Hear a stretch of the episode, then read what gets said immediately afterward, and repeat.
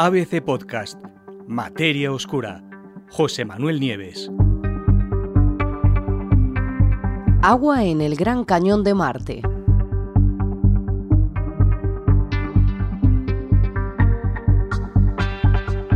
Nadie lo habría dicho, pero justo bajo el suelo del famosísimo Valles Marineris, en Marte, ya sabéis, ese gran cañón que tiene 4.500 kilómetros de longitud, 200 kilómetros de ancho y una altura que va de entre los 8 y los 11 kilómetros de profundidad, que es, es, tremenda, bueno, eh, es el cañón más grande de todo el sistema solar. Bueno, pues justamente ahí, en ese suelo, se oculta una gigantesca cantidad de agua y probablemente está en forma de hielo. Según un estudio que acaban de hacer público las agencias espaciales europeas y, y rusa, que se llama Roscosmos, pues en esa zona hasta el 40% del material más cerca de la superficie, justo por debajo de la superficie, eh, y, en, una región gigantesca, ya os digo, de 41.000 kilómetros cuadrados, que está justo en el centro de ese cañón del Valles Marineris, pues podría ser hielo de agua. Esta, este hallazgo ha sido posible gracias a los instrumentos del orbitador ExoMars, ¿no?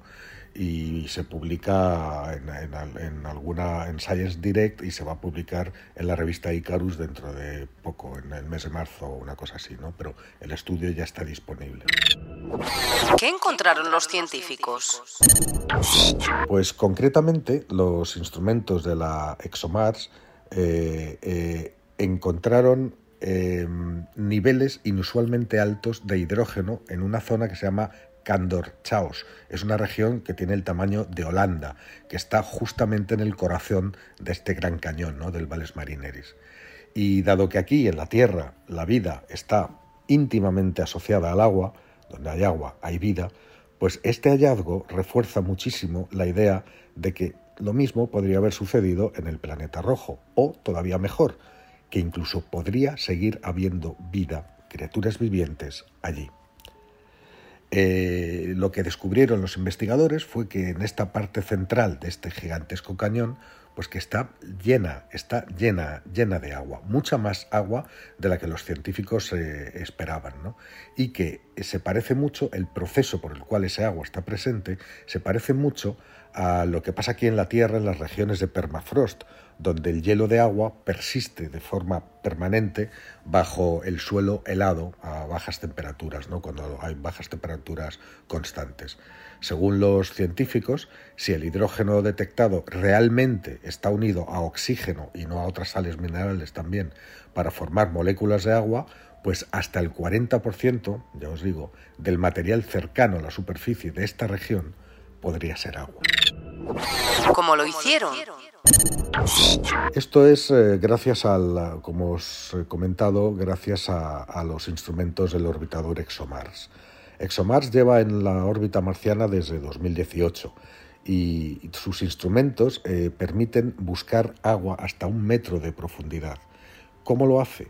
Pues eh, lo que busca este, estos instrumentos, uno de ellos, un detector que se llama FRIEND, que forma parte de otro que se llama TGO, eh, que es Trace Gaze Orbiter, bueno, pues lo que detectan son neutrones, los neutrones que se emiten en o justo debajo de la superficie de Marte.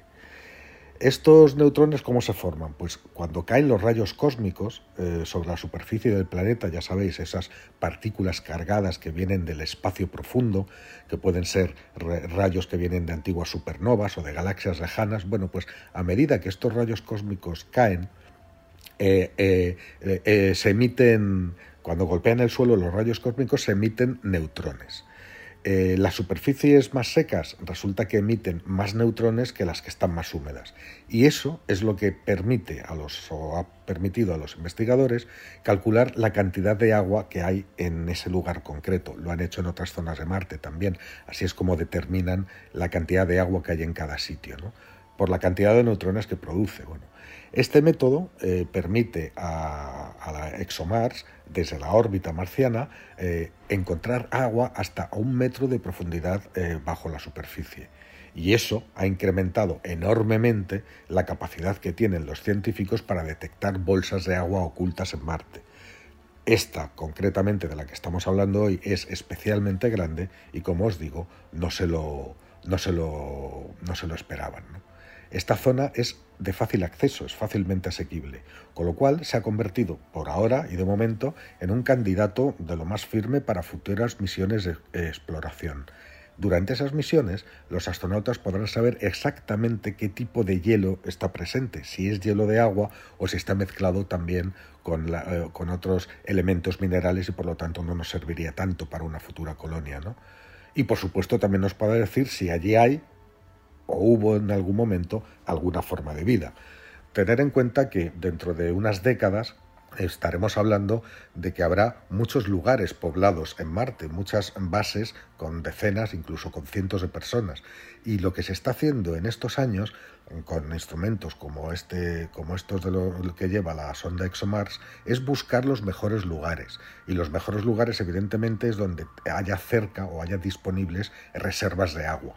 Eh, para una futura colonia marciana, este agua no solamente representa lo que pueden beber, sino que el hidrógeno de este agua eh, también es combustible, con lo cual asentarse, montar estos asentamientos cerca de posibles fuentes locales de agua, pues garantiza tanto la supervivencia de los colonos como, como, como, la producción de combustible necesario para todas las, las operaciones, incluso para las naves que puedan mm, viajar de regreso a la Tierra. ¿no? Sería una cosa impensable y muy trabajosa tener que llevar todas las materias primas desde la Tierra constantemente.